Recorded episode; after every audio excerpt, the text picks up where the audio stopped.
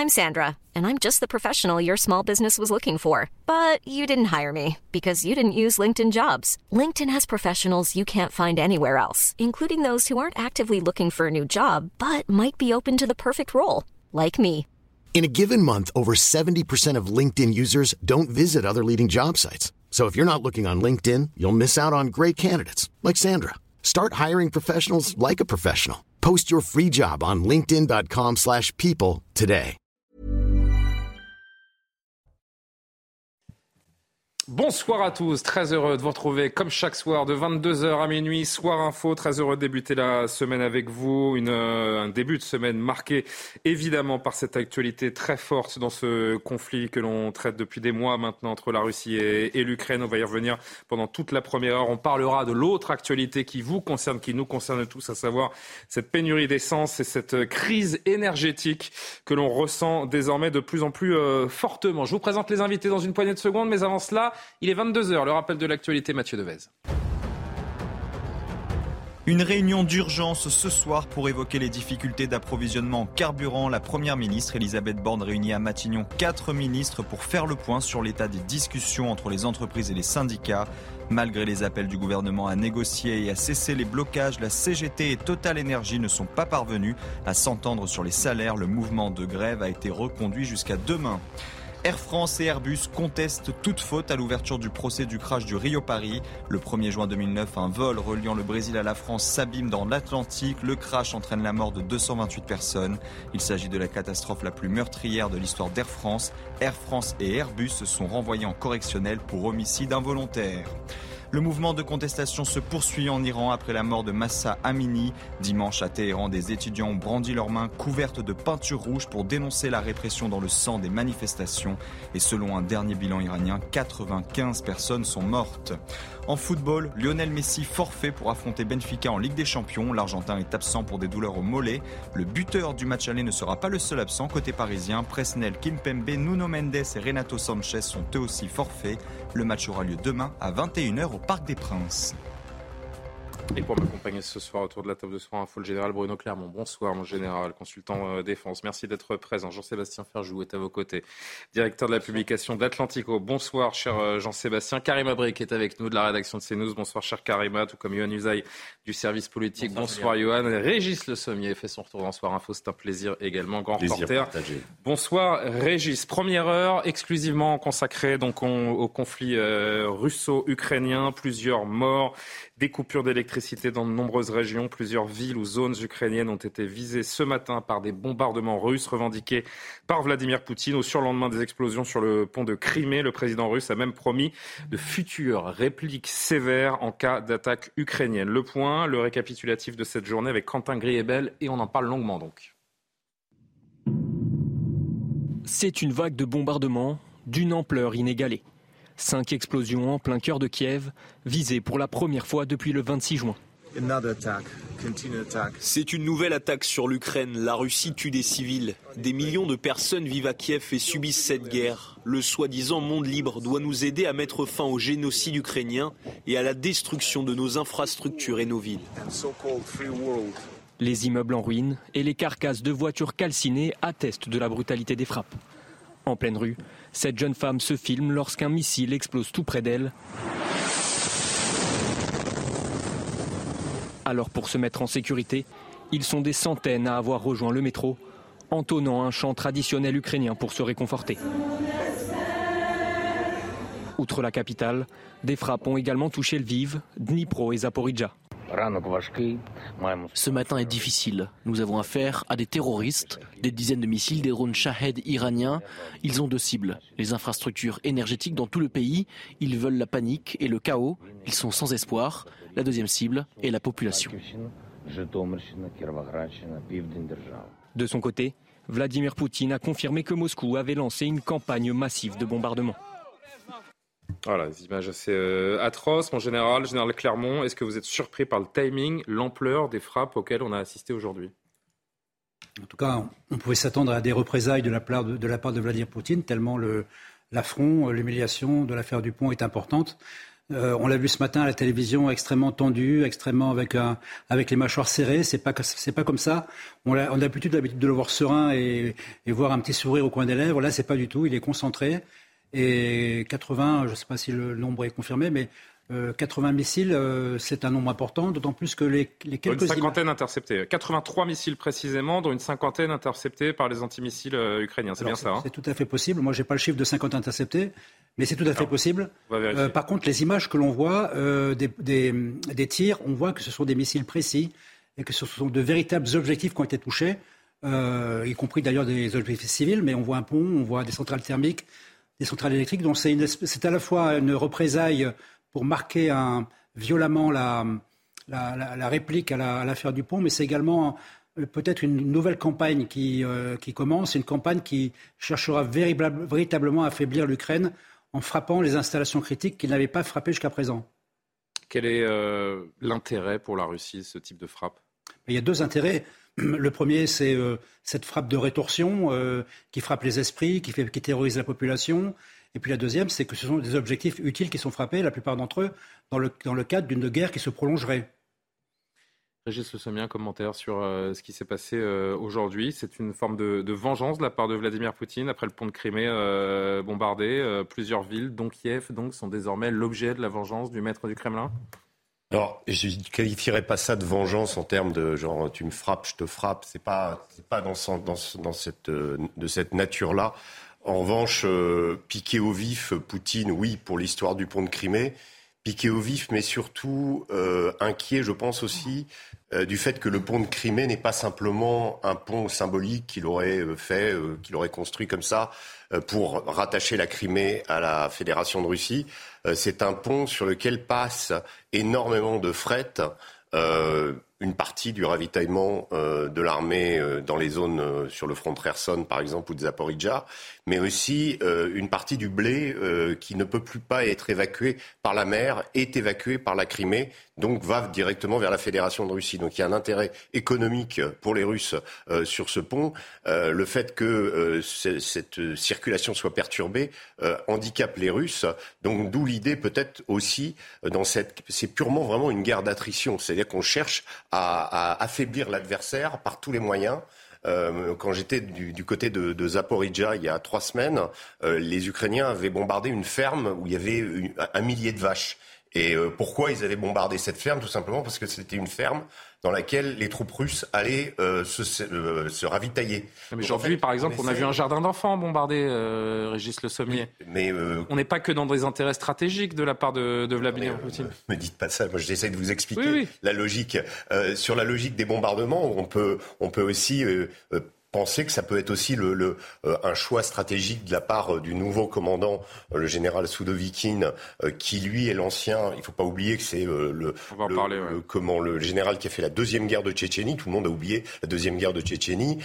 au moment de la capitulation de Grozny, Grozny était, a été littéralement transformé en parking. Donc c'est des gens qui, voilà, on, là il y a quelqu'un qui a été nommé officiellement. Je je précise que tous les autres généraux qui commandaient l'opération spéciale n'ont jamais été officiellement nommés. Donc là, il y a euh, une montée en puissance du côté des Russes. Je trouve qu'on a été un peu vite en besogne, ça c'est mon sentiment, euh, de dire euh, les Ukrainiens sont triomphants. Oui, ils ont marqué des points, oui, ils ont repris des territoires, mais les Russes ont encore énormément de réserves, une quantité de matériel impressionnante et la capacité, visiblement, comme on l'a vu, de frapper l'ensemble du territoire ukrainien. On a vu des images très fortes aujourd'hui, on l'a aperçu tout à l'heure dans le sujet. Je voudrais qu'on revoie cette séquence parce qu'elle est extrêmement euh, symbolique de la situation des populations euh, ukrainiennes depuis, euh, depuis ce matin. Cette jeune fille qui est dans la rue avec son téléphone et qui subitement donc assiste à cette explosion à seulement quelques mètres d'elle.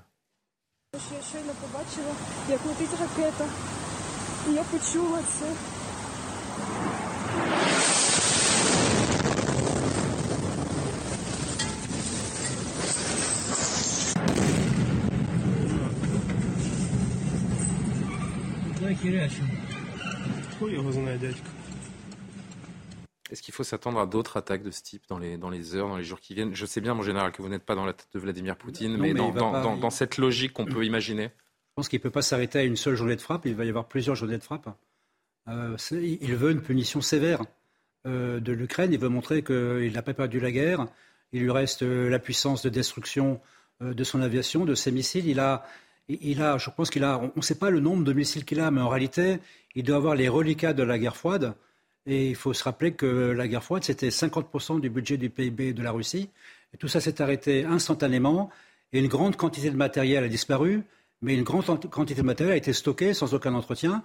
Et c'est la raison pour laquelle, d'ailleurs, les Américains analysent concernant ces missiles, qui sont de tout type, hein, tirés par des avions, des sous-marins, des bateaux, euh, euh, tirés du sol. Il y en a à peu près 60% qui n'arrivent pas au but, parce qu'ils sont, pas en mauvais état, parce qu'ils sont en mauvais état, parce que essentiellement, ils n'ont pas été euh, maintenus correctement.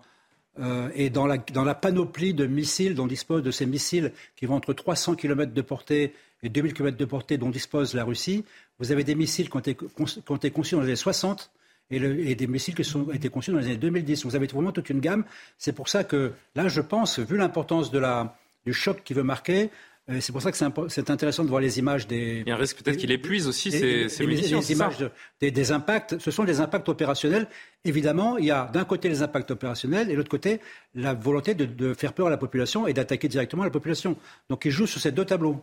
Et pour bien comprendre, Jean-Sébastien, à quel point la situation s'est encore plus tendue euh, peut-être euh, aujourd'hui, on a l'ancien président russe, Dimitri Medvedev, qui avertit que le, le premier épisode a été joué aujourd'hui en parlant de ces bombardements, qu'il y en aura d'autres on craignait une nouvelle escalade, on est en plein dedans.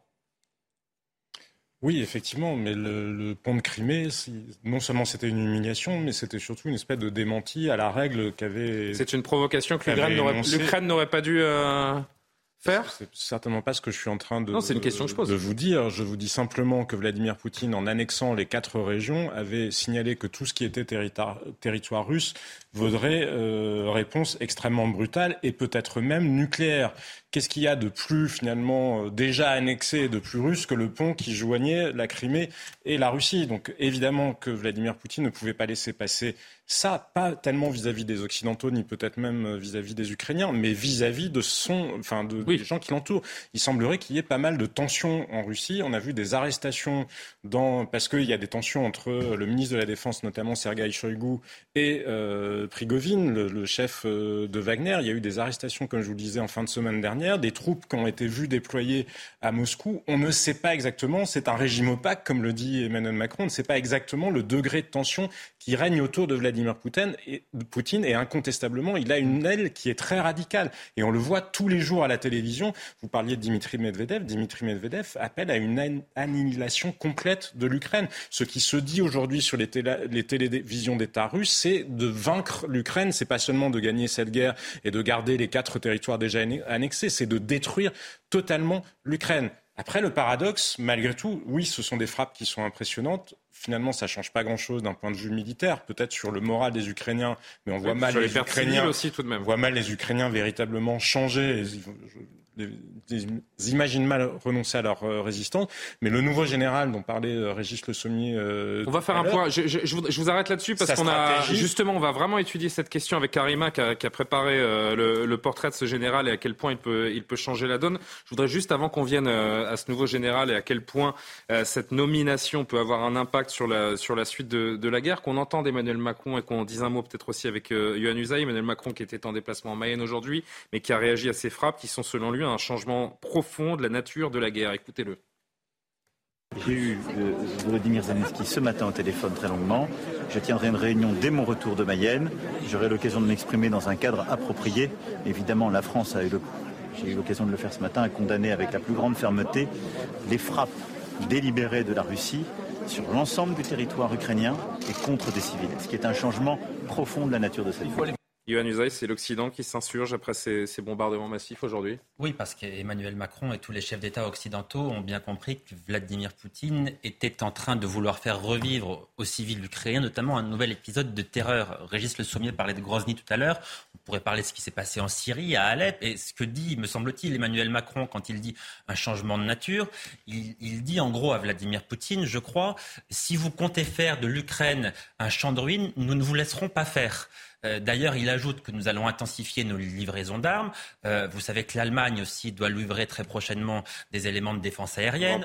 On, apprend ce soir que Joe Biden va parler au président Zelensky à propos, là aussi, de livraison concernant la défense aérienne, l'accélération de la livraison des armements. Donc, ce que dit l'Occident ce soir, c'est que nous allons accélérer nos livraisons de ces armes pour que Vladimir Poutine ne puisse pas euh, faire de certaines villes ukrainiennes un champ de ruines. Voilà ce que l'Occident dit ce soir. Et effectivement, je crois qu'Emmanuel Macron a raison de parler d'un changement de nature de la guerre, très clairement. Justement, Général Clermont, euh, Yohann a évoqué la réaction américaine, la Maison-Blanche, Joe Biden qui ont condamné les frappes euh, ce matin. Euh, il y a ce refus également de, donner à l'Ukraine du matériel longue portée, des missiles longue portée, parce que, évidemment, pour les États-Unis, il n'y a pas d'intérêt à ce que le, conflit se, mondialise, euh, évidemment. Je pense que ce n'est pas ça la raison. Non? Non, en fait, il reste une ligne rouge une ligne rouge qui existe depuis le début, qui fait que cette guerre est asymétrique. Et la raison sans doute pour laquelle elle sera difficile à être gagnée par l'Ukraine, c'est que les Ukrainiens ne sont pas autorisés, ne peuvent pas, je ne sais pas qu'est-ce qui leur a été dit, frapper le territoire de la Russie. Or, un très grand nombre d'attaques, en particulier missiles et attaques aériennes, viennent de la Russie, que ce soit la Russie à l'est du Donbass, que ce soit de la Biélorussie ou de la Crimée, et c'est ça qui leur fait très mal. Eux, ils n'ont le droit que de s'attaquer aux forces russes qui sont en Ukraine. C'est comme s'ils faisaient la, guerre une main dans le dos. Hmm. une guerre normalement entre deux pays, bah, vous, ils vous attaquent, vous l'attaquez. Une grande partie du potentiel militaire. Sauf que Biden et l'Occident craignent la fameuse réponse russe irréversible qui serait une attaque nucléaire. Des armes défensives et offensives, c'est que c'est défensif, ça veut dire que ça ne peut pas attaquer la Russie directement. Et c'est pour ça qu'on les appelle défensives. Est-ce que cette limite continuera à se maintenir dans le temps? On va le voir. On a bien compris, Karim Abrik, euh, que l'aide américaine, européenne fait toute la différence en termes d'armement, de logistique pour, euh, pour l'Ukraine. Justement, c'est important. On voulait avec vous faire le point sur les forces en présence côté ukrainienne. Oui, c'est ça. On a beaucoup parlé de la motivation et de la détermination des combattants ukrainiens, que ça a créé la, surprise, mais ce n'est pas suffisant. On s'entend que ça prend des armes, ça prend vraiment une aide militaire pour être capable de supporter justement et d'aller plus loin que d'être simplement déterminé et d'avoir la, flamme au cœur et de dire on va défendre euh, le territoire. Alors si on regarde, euh, je voyais par exemple bon, l'Institut de, Kiel pour l'économie mondiale qui faisait un peu la compilation des pays. On est à 37 pays qui aident l'Ukraine. On est peut-être à une quarantaine, peut-être un peu plus maintenant. Euh, évidemment, les États-Unis, à elles seules, c'est à plus de 50 de l'aide. On parle militaire, financière, etc. Euh, on est rendu à peu près à 65 milliards de dollars.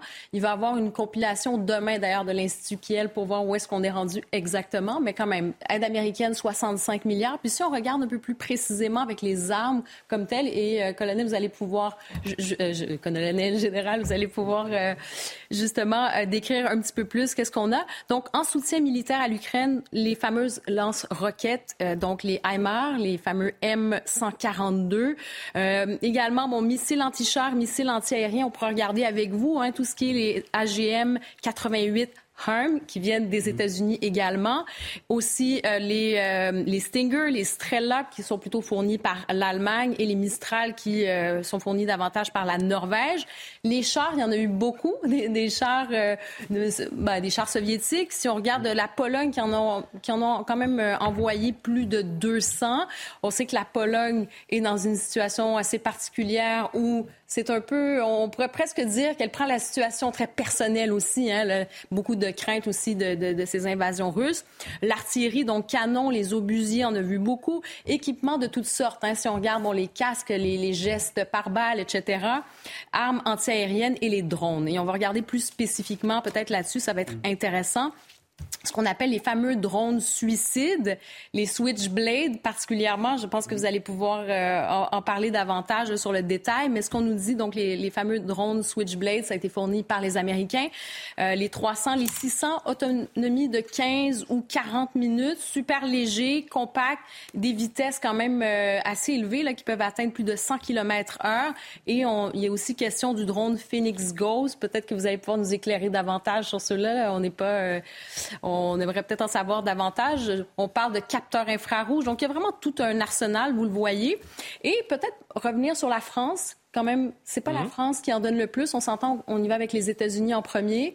Ensuite, il y a la Grande-Bretagne, la Pologne. Vous savez que le Canada, c'est pas énorme, mais c'est quand même significatif. Il y a une communauté ukrainienne assez importante au Canada, plus de 1 300 000 Ukrainiens quand même qui vivent là-bas. Euh, et donc, c'est ça, le Canada qui a promis une aide de plus de 600 millions de dollars. Et euh, donc, il y a quand même une aide de ce côté-là. Et si on regarde donc avec la France, on peut aller voir les fameux canons César. Vous avez certainement entendu parler de ça souvent. Il est question, bon, on en a, euh, du côté de la France, on en a donné 18, mais possibilité d'en donner six autres de plus. Et euh, également les 15 canons TRF-1. Ça aussi, vous allez nous donner des précisions là-dessus, sur ces fameux canons. Euh, munitions anti-chars, équipement de protection également. Et on peut aller aussi avec... Euh, tout ce qui est artillerie, les blindés légers. Et il y a eu trois vagues hein, au départ, donc trois vagues d'aide. Et on verra pour la suite, encore une fois, si on va donner davantage de ces fameux canons César. Alors, ben, je vous laisse commenter justement sur cette fameuse aide. Un petit mot euh, général là-dessus, sur cette force et qui est évidemment... Euh, beaucoup de choses ont été dites et euh, il y a d'abord la, proportion entre les Américains et le reste du monde. À peu près 50% pour les Américains. Il y a quand même beaucoup de contributions parce qu'en en fait, il y, a, au moins 40 pays qui donnent. Hein. donc, les Américains tout seuls et 39 en face, c'est quand même pas mal. on a, il y a eu un peu, en fait, il y a trois phases de livraison d'armement. La première, c'était pour la contre-offensive. C'était des guerres de guérilla, donc c'était plutôt des missiles anti-chars et des missiles contre les avions qu'on portait à l'épaule, hein, les fameux, les fameux manpads. Puis après, mm. on est passé dans une, un, mode plus lourd de la guerre. Donc c'est surtout l'artillerie qui est arrivée et les drones, les, les munitions rôdeuses. J'y reviendrai. Et là, on est dans une troisième phase. En fait, une espèce de phase où il va falloir euh, bah, soutenir dans la durée tout ça. Parce qu'en réalité, les, les, Occidentaux n'ont plus grand-chose à donner. Parce qu'ils ont donné ce qu'ils pouvaient donner dans leur armée. Et maintenant, il faut mobiliser l'industrie de défense pour continuer à livrer. Alors, je pense qu'il y a aussi un point important, c'est que que ce soit d'ailleurs du côté russe et ukrainien, mais surtout ukrainien, au départ, ils avaient une armée très soviétique, avec des calibres soviétiques et des munitions soviétiques. C'était vrai pour l'artillerie c'est vrai également pour tous les systèmes de défense antiaérienne. Et puis, au bout d'un moment, ils, n'ont plus de munitions. Je pense qu'aujourd'hui, une des raisons pour laquelle ils ont arrêté de tirer avec leurs canons, c'est qu'ils n'ont plus de munitions. Ils sont donc alimentés en munitions de calibre 155 par les Occidentaux. Donc cette question de l'extinction progressive des matériels ex-soviétiques dans l'armée ukrainienne, remplacés par des matériels occidentaux avec en plus petite quantité, avec une plus grande efficacité, c'est vraiment la guerre qui est en train de se jouer. Il est évident que sans le, soutien massif des Occidentaux, en artillerie, euh, en munitions, ils n'en seraient pas là où ils sont. Dernier point, parce que je pense que ça, va être évoqué fréquemment par euh, le président Zelensky et son équipe dans les prochains jours, il va réclamer de la défense antiaérienne il va réclamer des systèmes sophistiqués de défense antiaérienne. Cette fois-ci, pas de, des manpads, hein, pas des petits missiles qui vont intercepter les avions en basse altitude, mais des systèmes qui sont capables d'intercepter les missiles balistiques et d'intercepter tous les missiles qui rentrer sur l'Ukraine. Et ça, ça existe. Le problème, c'est que ça n'existe pas en grande quantité. Et, je vais aller très vite. Hein. On va, les, Allemands ont annoncé, pardon, non, non, mais allez -y, les Allemands viennent, viennent d'annoncer qu'ils livraient un système quasi prototype qui s'appelle l'Iris-T.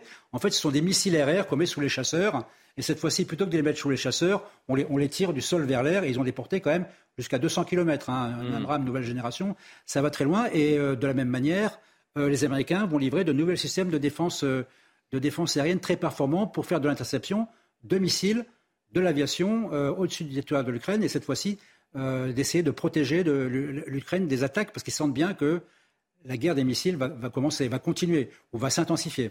Je, pardon, je vous présente un petit peu parce que non, mais c'est parce qu'en fait, on est en liaison avec Kiev. On a eu beaucoup de mal à joindre euh, Clotilde Bigot depuis une depuis une bonne demi-heure. Pour être très honnête avec nos téléspectateurs, on devait être avec euh, Clotilde en direct depuis euh, depuis 22 heures, mais on peut imaginer Clotilde les raisons pour lesquelles la, liaison est compliquée avec vous. Bonsoir, merci de, de nous retrouver donc en direct depuis la, la capitale ukrainienne, depuis Kiev.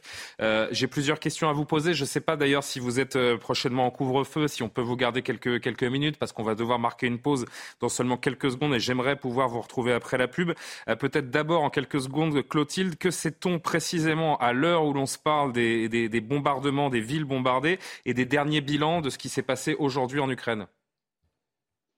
Alors, le dernier bilan, moi, je me suis plutôt concentrée sur Kiev. C'était 18 morts et une trentaine de blessés avec cinq bombardements dans différents endroits de la ville. On a eu deux sirènes aériennes, enfin anti-aériennes aujourd'hui, et là on en, on en, attend plus cette nuit. On s'attend tous à dormir habillés et filer dans le métro euh, dès qu'on entend le premier bruit de sirène. Après, il y a d'autres villes euh, dans, qui ont été touchées, et notamment Lviv, donc vraiment à l'ouest du pays, qui est très très rarement touché. Je sais qu'à Lviv, il y a eu des coupures d'électricité. Moi, j'ai notamment dû euh, changer d'appartement parce que mon appartement dans le centre-ville dans lequel j'étais l'électricité a coupé. Donc voilà, on a des coupures d'électricité un peu partout. Il, euh, on, nous appelle à la sobriété énergétique parce que justement, il faut faire attention avec les nouvelles frappes. Euh, visiblement, il y a des problèmes d'électricité dans le, dans le pays. Et euh, aujourd'hui, voilà, voilà à peu près où on en est. On attend la suite. On ne sait pas exactement quand elle arrive, mais on sait qu'elle va arriver. Est-ce que vous pourrez rester encore quelques minutes avec nous, Clotilde? Euh, Je sais que ce sont des considérations beaucoup plus légères que celles qui sont les vôtres actuellement, mais on doit marquer une pause. Euh, je vous propose qu'on se retrouve dans vraiment 3-4 minutes et, on continue la discussion avec vous parce que c'est très important de, pouvoir continuer justement cette conversation avec vous. Donc on, on, marque une très courte pause, chers téléspectateurs. On se retrouve donc sur CNews. À tout de suite. 22h31, la deuxième partie de Soir Info, juste après le rappel de l'actualité. Mathieu Devez. La grève reconduite chez Total Energy et Esso. Les syndicats ont décidé de poursuivre la grève entamée il y a une dizaine de jours dans les raffineries et dépôts de carburant.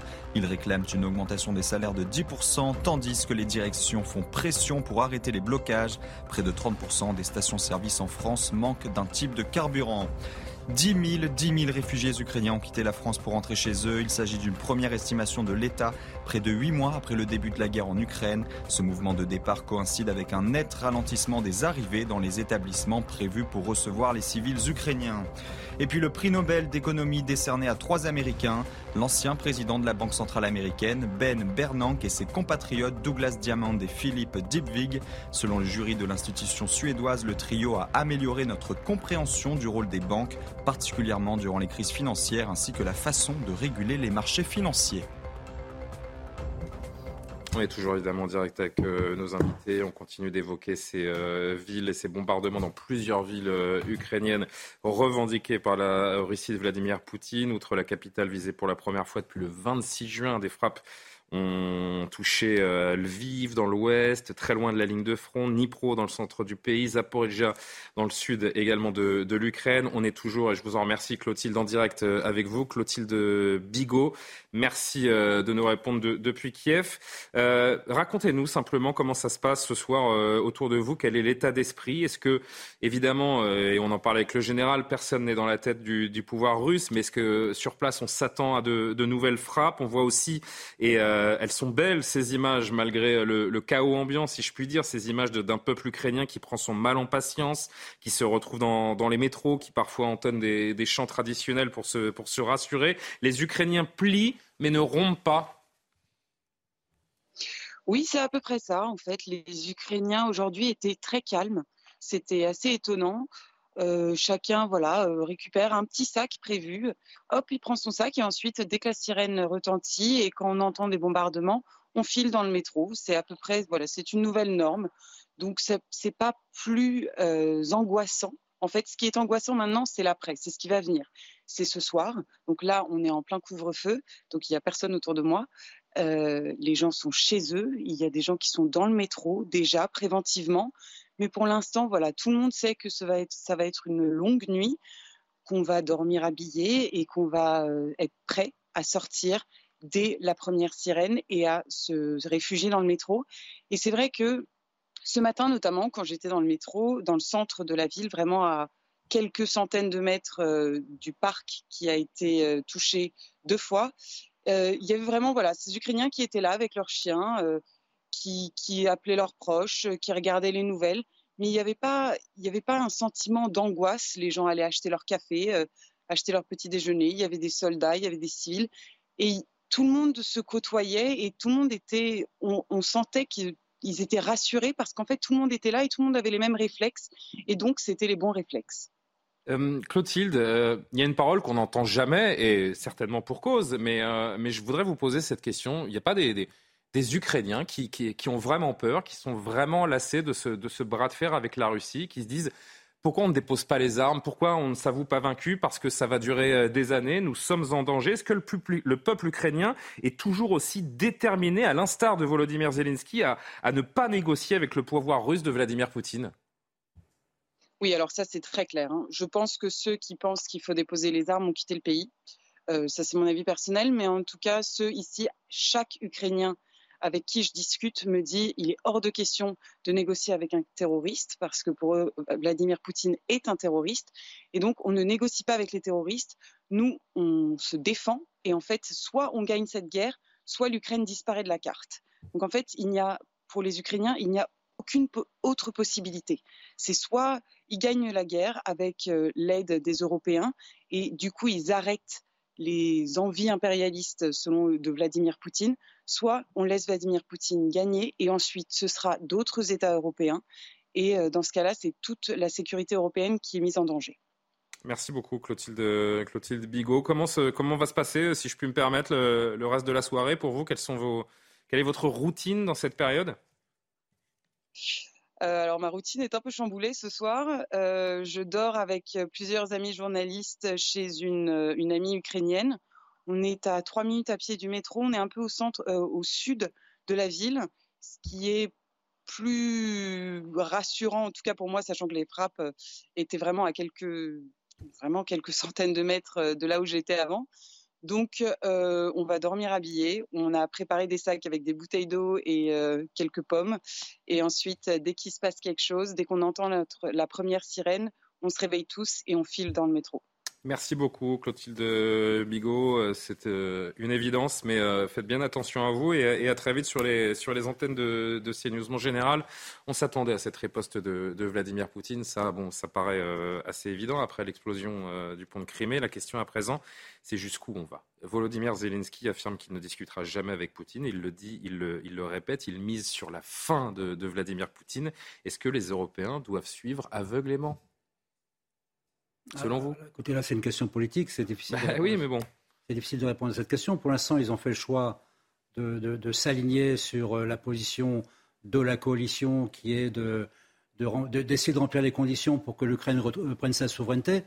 Il faut quand même savoir qu'entre euh, entre les déclarations et les objectifs, il n'y a pas forcément la même chose.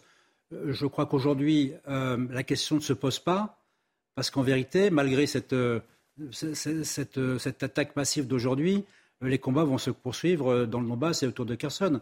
Euh, c'est ça qui se passe. Dans les objectifs qui ont été frappés aujourd'hui, il y, en a, certains qui sont directement liés à l'opération actuelle. Hein. Mmh. En particulier, les attaques sur Zaporizhzhia, c'est fait pour affaiblir les Ukrainiens, puisque c'est de là que partent euh, les attaques sur les, sur les lignes russes. Donc, il peut y avoir deux campagnes en même temps, une campagne de frappe dans la profondeur avec des missiles tels qu'on la voit, à condition qu'ils en aient suffisamment. C'est une question importante. Est-ce qu'ils en ont suffisamment Et la poursuite de l'opération sur le terrain, c'est-à-dire la bataille de Donbass et la bataille autour de Kherson, avec, une bataille qui autour de Kherson qui sera décisive. Je pense que maintenant, on peut, l'affirmer, euh, elle sera décisive parce que l'hiver arrive, que les, que les Russes ont quand même du monde euh, du côté de Kherson, qu'il y a en particulier des troupes parachutistes qui sont euh, dans la défense de Kherson, et, et, que l'hiver arrive et qu'après Kherson, c'est la Crimée. Et la Crimée, on a bien compris que ce n'était pas la même chose. Hein. Je pense que ça, tout le monde, tout le monde l'a compris, là, en Occident. Donc pour l'instant, l'hiver arrive. Si vous voulez, il n'y a pas. Il n'y a pas de raison que les combats s'arrêtent avant l'hiver, pendant l'hiver, et ne reprennent pas après l'hiver. Euh, les conditions fondamentales du conflit n'ont pas changé, les Ukrainiens n'ont pas gagné, les Russes n'ont pas gagné, les Ukrainiens n'ont pas perdu, les Russes n'ont pas perdu. Donc tant qu'il n'y a pas cette espèce de phénomène assez incroyable... C'est une équation à beaucoup d'inconnus quand même. Oui, tant qu'il n'y a pas ce point, ce, point culminant dans lequel on ne peut plus avancer ou plus reculer, on est obligé de négocier, a priori, il ne se passera rien. Régis Le Sommier, Johan Usaï, euh, quelle devrait être la réaction des, pays alliés contre la Russie D'après vous, qu'est-ce qu'on peut faire de plus hum, Je crois que c'est. Est-ce qu'on doit faire plus? Bah, tout, est tout est, comment dire, euh, aujourd'hui euh, un peu en suspens. C'est-à-dire que on sait que Vladimir Poutine a évoqué la question de l'armée nucléaire plusieurs fois. donc il y a eu une, sorte de surenchère. L'affaire du pont de Crimée est évidemment et d'un point de vue symbolique et d'un point de vue économique euh, une, comment, une frappe décisive contre la Russie, enfin qui, qui a de l'importance, je veux dire. Euh, moi, ce qui me, je vais vous, euh, dire, euh, c'est très intéressant d'entendre le, le, point de vue des, des, Ukrainiens et leur détermination. Euh, j'ai écouté, moi, j'ai entendu ce que les gens qui sont du côté russe m'ont dit. Euh, il faut savoir que une ville comme Kherson, par exemple, j'y ai séjourné pendant trois jours. Euh, Kherson, 60% de la population de Kherson plus, ne vit plus à Kherson, donc mm. a, fui la ville, est parti. Et ceux qui sont restés sont pro-russes? Évidemment.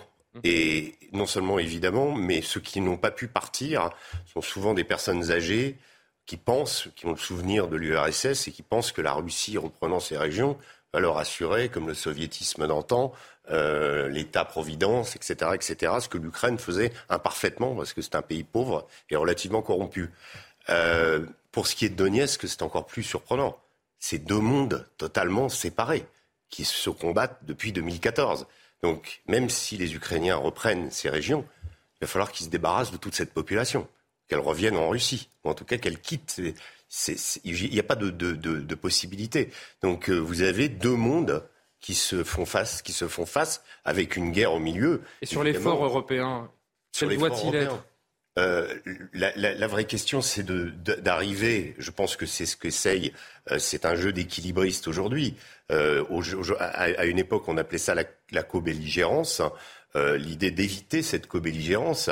Jusqu'à quand peut-on donner des armes sans donner des soldats? Parce que on parle beaucoup de l'épuisement des troupes russes, de leur baisse de morale, etc. Il faut savoir que de l'autre côté, c'est un effort énorme que font les troupes ukrainiennes. Elles ont aussi perdu beaucoup d'hommes. Malheureusement, on a assez peu de statistiques de ce côté-là. Mais on en a euh, du côté russe. Les Russes ont perdu beaucoup d'hommes. Donc, à un moment, il va falloir se dire qu'est-ce qu'on fait? Si on, on fait un effort supplémentaire, ça veut dire peut-être qu'on engage des troupes au sol. Est-ce qu'on est prêt à le faire? C'est toujours le gros problème. Est-ce qu'on est prêt à le faire? C'est toute la question, Johan. Oui, que, peut-on faire de plus? Bon, À part livrer davantage d'armes défensives, et c'est ce que l'on s'apprête à faire. Emmanuel Macron l'a dit, l'Allemagne l'a dit, Joe Biden va le redire ce soir au téléphone au président Zelensky. Donc livrer davantage d'armes défensives. Euh, monter d'un cran, ensuite ce serait livrer des armes qui pourraient attaquer le territoire russe. Mais ça, c'est quelque chose qui pour l'instant n'est pas d'actualité. La ce que Joe Biden se refuse à faire avec les missiles longue portée. Si l'Occident devait monter en puissance, la prochaine étape, ce serait ça, livrer des armes qui puissent toucher le territoire russe. Pour l'instant, ça n'est pas d'actualité, donc on va livrer davantage d'armes défensives. Vous avez dit tout à l'heure, doit-on suivre aveuglément euh, Washington? Euh, Sinon, l'autre option, c'est quoi? Parce que si effectivement on ne livre pas davantage d'armes, si on dit même aux Ukrainiens, écoutez, maintenant, euh, on ne peut plus vous aider, qu'est-ce qui se passe? Vous avez à l'évidence un Vladimir Poutine qui, à ce moment-là, effectivement, va se dire bon, je peux faire un peu ce que je veux. Ça serait quelque part lui donner un blanc-seing. Ou c'est peut-être contraindre Volodymyr Zelensky à s'asseoir à une table de négociation avec Vladimir Poutine. C'est peut-être peut cet autre versant-là qu'il faut imaginer. Pour dire à, Vladimir Poutine, euh, d'accord, on vous laisse les territoires que vous avez annexés, mais c'est une incitation à aller en guerre. Imaginez. Moi, j'entends ce que vient de dire Régis Le Sommier. Vous avez retrouvé avec des populations qui a quasiment 50% de toute façon contre vous et vous reviendrez. Imaginez le symbole envoyé à toutes les puissances nucléaires. C'est-à-dire que vous ah. donnez un blanc-seing à toutes les puissances nucléaires. Vous leur dites, mais vous avez l'arme nucléaire, allez-y, faites ce que vous voulez, envahissez vos voisins, déclenchez des guerres, puisque de toute façon, vous avez l'arme nucléaire, on ne vous arrêtera pas, on ne cherchera pas à vous arrêter. Écoutez, ça me semble quand même quelque chose d'assez dramatique.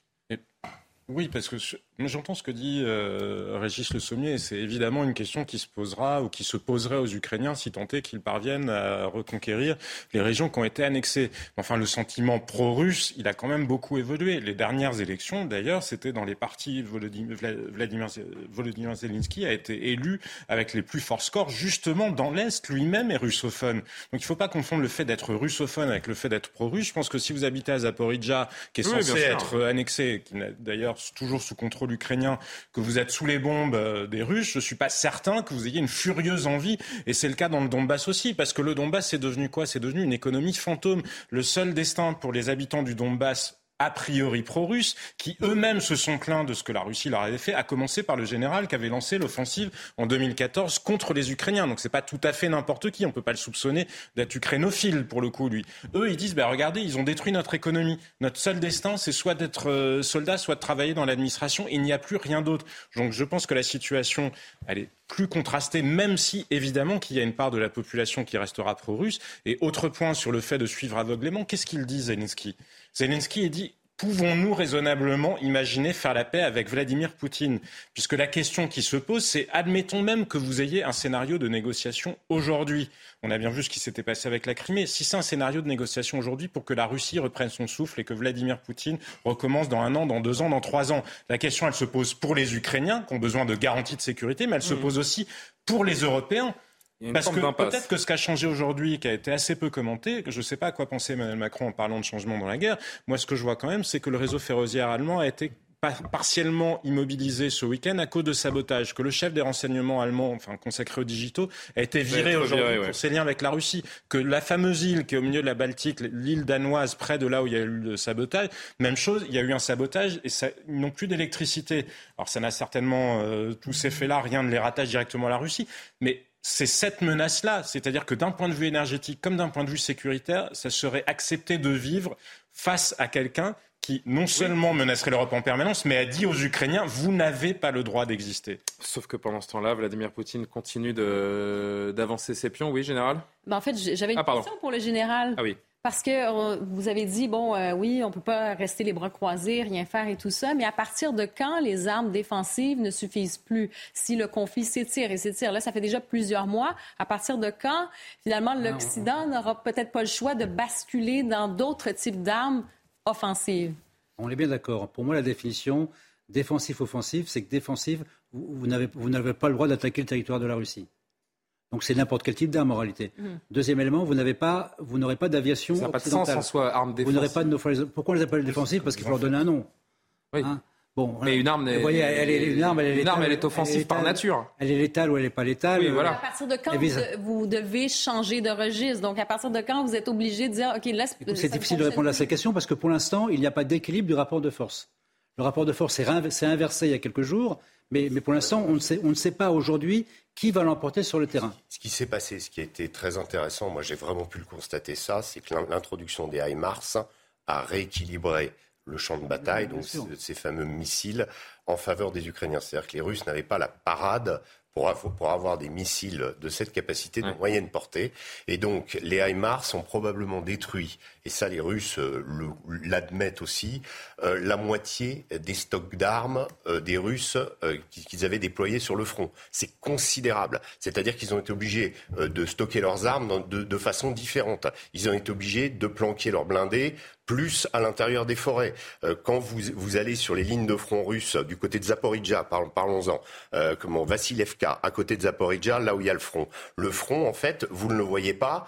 Vous arrivez dans une forêt absolument ordinaire, vous soulevez la première branche, et là, vous avez une armée entière des tranchées euh, sous la forêt. Parce que l'élément végétal, le vert, pour les militaires, c'est quelque chose. Euh, voilà, c'est le camouflage. C'est là où on se planque. Et les Russes ont procréé, quand ils ont abandonné des territoires, notamment à l'est de, de, Kharkiv, se sont euh, justement repliés pour éviter justement cette surveillance et ces frappes. Donc si vous voulez, ce qui est intéressant, c'est que les Américains ont enfin réussi à faire en sorte que les Ukrainiens apprennent à se servir de ces armes. C'était un problème au début, parce qu'il n'y avait pas assez d'hommes formés dans l'armée ukrainienne. Aujourd'hui, ils savent très bien s'en servir. Je pense que le, travail du, général euh, comment, Valéry Zaloujny a été apporté ses fruits. C'est un général nouveau, c'est le chef d'état-major de l'armée ukrainienne. Il a vraiment, véritablement transformé son armée de soviétique en une armée beaucoup plus performante et beaucoup plus moderne. Maintenant, il n'y en a pas assez. Hmm. Maintenant, les Russes ont toujours l'avantage de la quantité. Et c'est là où ça se joue. Et si vous voulez, c'est vraiment significatif. C'est-à-dire que les Ukrainiens ont obtenu leur victoire grâce en partie à ce matériel fourni par l'Occident. Et il semblerait qu'une autre partie est en train de, se jouer du côté du, Kremlin, parce qu'il y a ce, général donc, qui vient d'être nommé, dont on parle depuis, euh, depuis 24 heures, qui a l'air, en tout cas qui est présenté comme un homme absolument euh, sanguinaire et, et intransigeant, Karima, qui est Sergei Sourovikin, choisi pour Vladimir Poutine par Vladimir Poutine? Poutine pour désormais mener euh, l'armée russe. Oui, donc euh, Sergei Sourovikin, dis-je bien, donc euh, un militaire avec une longue carrière derrière lui, si on peut dire. il a servi en Afghanistan, on en a parlé un petit peu précédemment, il s'est illustré aussi lors de la deuxième guerre de Tchétchénie, également pendant le conflit en Syrie, à tel point aussi qu'il a été promu. En fait, il a été héros, de, on l'a nommé comme ça, si vous voulez. C'est la plus haute distinction décernable en Russie. Héros de la Russie. Alors voilà. Et euh, commando aussi a été des forces spéciales russes. Il a fait de la prison également.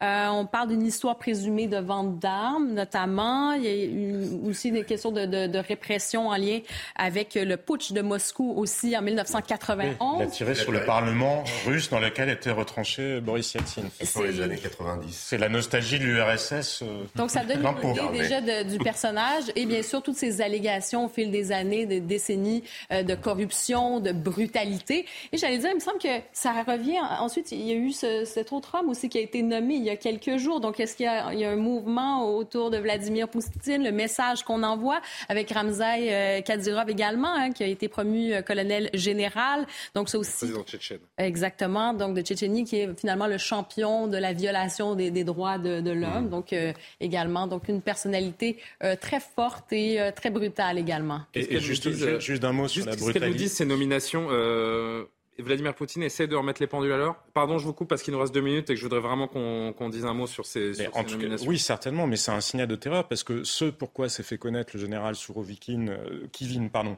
en Syrie, c'était le système de la double frappe. C'est-à-dire vous envoyez un missile et puis une fois que les secours sont là, vous en envoyez un deuxième pour tuer un maximum de gens. Il y a les victimes de la première vague et les victimes de la deuxième vague. Et cette stratégie-là de la terreur, vraisemblablement, enfin, qui est, en train d'essayer de déployer euh, Vladimir Poutine, parce que c'est aussi une guerre d'opinion. C'est profondément une guerre d'opinion. Il doit gérer son opinion, enfin l'opinion russe, mais il doit aussi gérer la détermination des Ukrainiens. C'est ce que disait Clotilde Bigot tout à l'heure. Mmh. C'est une chose de résister maintenant parce que finalement la vie quotidienne dans les régions éloignées du conflit est, est restée relativement préservé des aspects euh, militaires. Il peut y avoir des tas d'autres choses qui sont difficiles pour les Ukrainiens avec euh, des pénuries et économiquement c'est très compliqué. Mais jusqu'à quand justement cette détermination tiendra et le fait d'envoyer en face un signal de, bah, capacité à, exercer une terreur aveugle, c'est un moyen. Mais après, moi, je doute profondément que ça fasse changer la détermination des Ukrainiens, parce qu'encore une fois, ils sont face à quelqu'un qui considère qu'ils n'ont pas le droit d'exister, que non seulement d'ailleurs ils n'ont pas le droit d'exister, mais qu'ils n'existent pas. Deux derniers mots, mon général, et, Régis Le Semier. Karima vient d'évoquer euh, Ramzan Kadyrov, euh, également promu par mm. Vladimir Poutine. J'ai envie d'évoquer, pour ce qui, euh, ce qui est des des grands défenseurs des, droits de l'homme, et vous comprendrez mon ironie, que le président euh, bélarus Alexandre Loukachenko également est en train de jouer sa part dans ce, conflit. Le Bélarus qui euh, accuse la Pologne, la Lituanie, l'Ukraine de se préparer euh, à des attaques terroristes, de préparer des attaques terroristes. Euh, ces déclarations et cette entrée en guerre possible du, du Bélarus, euh, là aussi, c'est un, en tout cas, un moment important dans ce conflit. Si le, Bélarus, le rentre en guerre, c'est pas parce qu'ils sont attaqués par la Pologne. Et... Bien sûr que non, ce sont les arguments de Loukachenko. Non, bien sûr. Parce que pour l'instant, il faut que ce soit bien clair. Il se passe, il n'y a aucune tension entre l'OTAN et les Russes. Hein. Aux frontières, euh, aux frontières de friction. Mmh. Il n'est pas de l'intérêt de Poutine au jour d'aujourd'hui, pas de l'intérêt de l'OTAN au jour d'aujourd'hui, que ça se passe mal. Pour l'instant, le conflit doit se maintenir en Ukraine. C'est pour ça que c'est important cette affaire offensive-défensif. Hein. Mmh. C'est valable pour l'OTAN et c'est valable pour la Russie. Le théâtre d'opération, c'est l'Ukraine et pas autre chose. Et ça, ça va pas être simple pour les Ukrainiens s'ils ne peuvent pas frapper la Russie. Hein. Après, sur le sujet, euh, la question, c'était quoi? Loukachenko.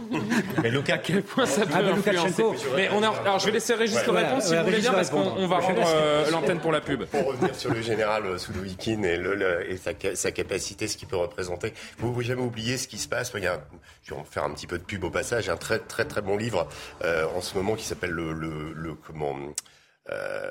Euh, pardon, ah, le, mage, du Kremlin. Le mage du Kremlin qui est très bien. Le mage du Kremlin qui est excellent et qui montre un petit peu euh, dans quel état d'esprit reste Poutine et sa, dimension, je dirais, euh, cette espèce, ce, rapport absolument euh, comment obsessionnel à l'histoire.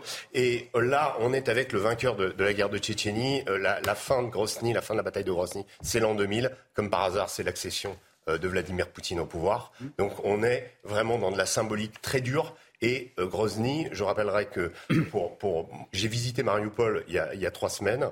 Euh, Mariupol, j'ai été absolument sidéré qu'en l'espace de deux mois, les, les, Russes arrivent à détruire intégralement une ville. Ça m'a dit une chose sur cette bataille qu'ils ne peuvent pas perdre parce que dans leur tête, ils sont dans une espèce de, de dimension historique. Euh, euh, ils vivent une guerre de survie. Ils ont l'impression que c'est le, euh, voilà, c'est c'est une guerre. le, monde menace la Russie et que dans cette perspective-là, je me suis dit bon, ils sont capables d'aller plus loin. Ils sont capables de de, de raser Mykolaïev, de raser Odessa et, d'aller au-delà. Donc attention, jour, attention à ces, surtout à ces déclarations de qu'on entend un petit peu trop, je trouve, de, de, de victoire ukrainienne, de ça y est, on s'est fini, on va gagner. Oui, parce que le rebondissement des, des, dernières 24 heures était encore encore une fois euh, assez inattendu. On continuera évidemment chaque jour de, suivre les développements de ce, conflit euh, qui, inquiète malheureusement de, plus en plus. Je vais remercier euh, Régis ainsi que vous, Général Clermont, d'avoir été avec nous pour cette première heure. De nouveaux invités vont nous, vont nous rejoindre. L'autre gros sujet qui fait l'actualité beaucoup plus près de chez nous, c'est le coup de pompe des carburants, si je puis dire, avec un très mauvais jeu de mots. C'est très compliqué. On sera en duplex d'ailleurs avec Mathilde Ibanez d'une station. Vous allez voir que c'est J'allais dire c'est la guerre et je devrais évidemment retirer ce que, je, ce que, je, viens de dire parce que tout n'est pas comparable évidemment, mais c'est la galère, oui, c'est plus la galère. Voilà, à tout de suite pour Soir Info. 23h01 précisément sur l'antenne de CNews. Merci à vous si vous nous rejoignez pour notre euh, deuxième heure de débat, de discussion dans, dans Soir Info autour de, de l'actualité. Justement, avant de vous présenter mes nouveaux invités, un retour sur l'essentiel de l'actualité du jour avec Mathieu Devez. C'était une promesse d'Emmanuel Macron faite après la crise des Gilets jaunes, le retour des services publics dans les territoires ruraux. En visite en Mayenne, le président de la République voulu au plus près des territoires d'ici la fin de l'année. Six sous-préfectures vont rouvrir leurs portes ou voir le jour, à commencer par celle de Château-Gontier en Mayenne. Elle a été inaugurée ce matin par Emmanuel Macron.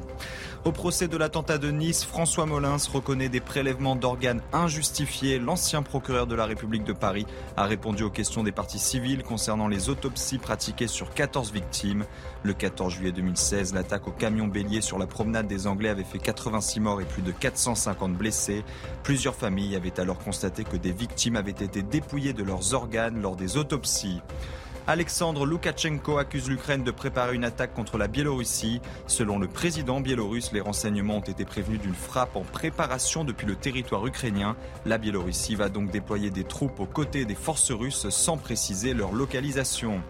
Enfin, le prix des droits de l'homme Vaclav Havel, décerné à l'opposant russe Vladimir Karamurza. Il a été arrêté en avril dernier pour s'être opposé à l'invasion russe de l'Ukraine. Il affirme avoir été l'objet de deux tentatives d'empoisonnement par les services de sécurité russes, mais la Russie dément. Et on est toujours avec Karim Abrik, Jean-Sébastien Ferjou, Yohann Usaï. Nous ont rejoint Raphaël Rossello. Bonsoir, monsieur. Vous êtes banquier d'affaires de l'économie euh, réelle. Avec vous, on va évidemment s'intéresser à cette crise euh, énergétique et pas seulement qui couvre en France. Vous êtes auteur de Demain, la fin de l'insouciance, tout un programme, j'ai envie de dire, aux éditions euh, Mareuil. Merci d'être avec nous euh, dans Soir Info. Alexandre Devecchio, l'un des habitués du plateau, nous a rejoint, rédacteur en chef au Figaro. Et j'ai le plaisir d'accueillir Carl Olive également. Bonsoir, cher Carl Olive, député Renaissance des, des Yvelines. Bonsoir, vous êtes venu en voiture, Carl? Je suis venu en voiture. Vous avez de l'essence? J'ai de l'essence. Ouais. Vous n'avez pas trop galéré Je suis venu en voiture. La semaine dernière, j'ai pris cinq fois le métro, trois fois avec euh, des, incidents. Donc c'est bien l'alternative. Vous nous confirmez que rien ne fonctionne dans ce pays, donc ah. Mais j'ai effectivement pu faire le plein hier. Réunion d'urgence à Matignon aujourd'hui avec plusieurs ministres ce soir même précisément après que la grève a été reconduite donc par la CGT chez Total Energy et même étendue à 15 autres stations-service sur les autoroutes. La crise du carburant continue de mettre en difficulté des centaines de milliers d'automobilistes. Vous avez bien compris que c'est le sujet qui va nous occuper pour les prochaines minutes. Des automobilistes euh, pris au piège, pour ne pas dire en otage de ce conflit, sur la hausse des salaires. Avant d'en discuter ensemble, direction la porte d'Aubervilliers, puisque c'est là que vous vous trouvez. Mathilde Ibanez avec Nicolas euh, Vinclair. Vous êtes porte d'Aubervilliers parce que vous êtes euh, juste devant une, une station-service, une des rares stations-service ouvertes et qui propose encore du carburant. Et elle est littéralement, vous allez me le confirmer, prise d'assaut. Bonsoir Julien. Et oui, comme vous pouvez le voir hein, sur euh, les images de Nicolas ici, c'est clairement le, chaos. Cette station porte d'Aubervilliers vient d'être réapprovisionnée. En tout, 72 000 litres de carburant ont été mis à disposition. Ici, je peux vous dire en tout cas que l'information, eh bien, elle a circulé très rapidement puisque euh, sur, regardez sur ces images un défile d'attente impressionnante. En quelques heures, elle remonterait même jusqu'à la porte de la Villette. Donc plusieurs kilomètres de bouche pour espérer pouvoir venir ici mettre un peu de carburant. Moi, je me trouve en tout cas avec Maïté. Bonsoir Maïté. Alors, première question, ça fait combien de temps que vous attendez? Ça fait pratiquement 5h30. 5h30 ouais, Depuis 18h30, nous sommes là. comment vous avez eu vent de cette nouvelle, justement, de venir ici pour espérer mettre un peu d'essence? Ouais, On a vu qu'il y avait une queue, donc on a voulu faire la queue en pensant que ça allait, un peu aller, ça allait aller un peu vite. Et malheureusement, ça fait près de 5 heures, nous sommes là plus de 5 heures. Et le sentiment la général face à cette situation, c'est quoi? C'est alarmant. C'est alarmant, c'est une grosse désolation, quoi. Ça dit, ça commence à faire trop, honnêtement. 5 heures d'attente quand même pour mettre de l'essence, c'est énorme. C'est énorme. Et c'est le bazar. Et c'est le bazar, honnêtement. Racontez-moi. Ouais, mais là, c'est c'est le bazar et il y a des gens qui, qui, roulent comme ils veulent et ils ne respectent pas c'est-à-dire la ligne comme il faut. Donc du coup, nous, nous qui suivons la ligne, on galère. C'est pas, c'est pas normal. Pour nous, on a pensé qu'il peut-être qu'il allait y avoir des forces de l'ordre pour essayer de mettre de l'ordre, mais il n'y a rien, honnêtement. Merci beaucoup Maïté. Merci. Ici, en tout cas, on peut l'entendre, hein, eh bien, les automobilistes commencent vraiment à être à bout. Certains, euh, même scènes d'agressivité ici, puisque bah, vous avez euh, quelques personnes qui euh, remplissent des jerrycans, voire même des bouteilles d'un litre d'eau. Alors, il faut savoir que bah, même si cette crise devient compliquée pour les automobilistes, eh bien, il faut savoir que certains pompistes en profitent. On a trouvé, en tout cas, le petit record hein, du prix du litre de gasoil cher il est de 2,89 euros.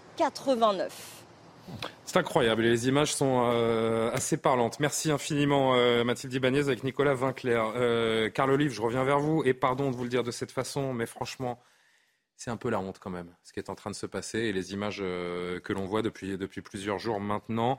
de là à parler d'un problème d'anticipation de la part du gouvernement, il n'y a qu'un pas.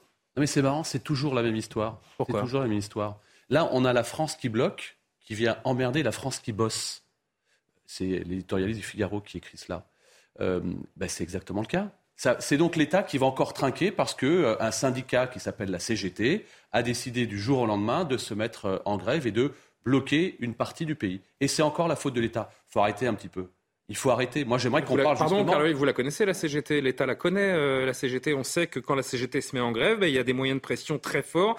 Et l'impression qui est donnée aux Français, parce que les Français, quand vous les interrogez, ils ne disent pas j'en veux à Total ou j'en veux à telle compagnie pétrolière. Ils en veulent à l'État, parce que l'État donne l'impression qu'il a pris tout ça un peu à la légère. Non mais attendez, c'est tellement facile. D'abord, il faut quand même dire, et c'est pas du tout euh, se cacher derrière son petit doigt, Julien Pasquet. Mmh on se connaît suffisamment. Euh, c'est ce qui se passe effectivement en région parisienne et euh, dans les Hauts-de-France. On va peut-être pas non plus généraliser. Mais moi, ce que je trouve, non mais ce que je trouve, mais regardez, bah, ça commence à se généraliser. Bah, les chiffres, c'est 30% de moyenne de fermeture. 50% aujourd'hui, 50% d'amélioration en région parisienne, c'est compliqué. 30% sur euh, sur les Hauts-de-France. Mais je veux pas du tout me cacher derrière cela. Non mais ce qui est quand même terrible, c'est qu'aujourd'hui, c'est comme les veilles de vacances avec ce qui se passe dans les aéroports, c'est comme une veille de Ligue des Champions avec un préavis de grève sur les lignes de RER et, et, de métro. Chacun doit prendre ses responsabilités. C'est pas comme si ces gens-là, pardonnez-moi, avaient le double du salaire médian des opérateurs euh, en question. C'est facile systématiquement de rejeter la faute euh, sur l'État. S'il faut réquisitionner, eh bien, on réquisitionnera. Et moi, je vais même vous dire, là, je regardais précisément si c'était. Euh... J'ai pas l'impression que c'est ce, qui est prévu, hein, Carl Olive, mais bon. Non, mais moi, on n'est pas non plus des députés godillons, on a le droit de dire ce qu'on pense. Bien sûr. Euh, mais s'il faut réquisitionner, on réquisitionnera, c'est pas du tout le qu'on entend. Je regardais, je regardais si c'était effectivement une station euh, totale. En l'occurrence. Ça l'était. Ça l'était? Ouais, là, c'était une station totale où nous étions avec Mathieu. Eh bien, je vais vous dire, comme ça s'est bien passé avec ESSO, que les Français aillent se servir chez Esso et qu'on boycotte total. À un moment donné, il va bien falloir euh, donner. Alors, vous n'avez pas une pompe, je sais pas, et vous, vous m'avez dit que vous êtes venu en voiture. Je suis, euh, je vais parler de mon cas personnel qui n'intéresse pas grand monde, mais je, je, je, les ai vus de mes yeux ces files d'attente. Euh, partout où vous avez une station-service, vous avez des minutes ou des heures de files d'attente partout dans Paris aujourd'hui, quelle que soit la marque. mais vous m'attaquez sur la. Non, je vous attaque pas. non, mais gentiment. Vous posez des questions. Sur la responsabilité de l'État. J'entends ce que vous dites. Je dis simplement que euh, systématiquement, dès qu'il y a un sujet dans ce pays, tout de suite, c'est la faute de l'État. Qu'est-ce qu'on dit à la CGT donc l'État n'a pas de responsabilité dans la situation actuelle. Eh Quand ben, Elisabeth Borne dit qu'avant la fin de la semaine, la semaine qui vient de s'écouler, il n'y aura plus de problème et qu'on voit ce qui se passe. On a mis euh, en place des ouvertures et des arrêtés qui euh, ont eu lieu hier. Il y a des acheminements qui ont lieu aujourd'hui. Il y a la, pression de l'État qui a été faite sur les raffineurs et ça va mieux. La CFDT a dit qu'elle était d'accord avec les, les, accords en question. Qu'est-ce qu'il leur faut de plus? Enfin, à un moment donné, à un moment donné, qu'est-ce qu'il leur faut de plus? Les, entretiens euh, annuels sur les bonifications ont lieu au mois de décembre. Je regardais, ils vont se rajouter aux 7 250 à 9 000 euros par an d'intéressement. Il n'est pas légitime le combat des, euh, des grévistes? Bien sûr qu'il peut, il peut être légitime. Mais euh, excusez-moi, eh, quand on est, quand on est un opérateur syndical, quel qu'il soit, L'idée, c'est plutôt de se mettre autour de la table, plutôt que de ne pas discuter, de mettre la tête dans le sable en disant on bloque le pays, on est content. C'est pas comme si tout allait bien dans ce pays. C'est pas comme si on a une crise énergétique. C'est pas comme si on, sort euh, du Covid. C'est pas comme si on a un conflit euh, euh, russo-ukrainien, etc., etc. Qui n'a rien à voir avec cette pénurie d'essence, hein, le conflit russo-ukrainien. Non mais ok, je dis simplement, franchement, si on pouvait arrêter de s'emmerder les uns les autres, ben, on se porterait pas plus mal. Hein. Usaï.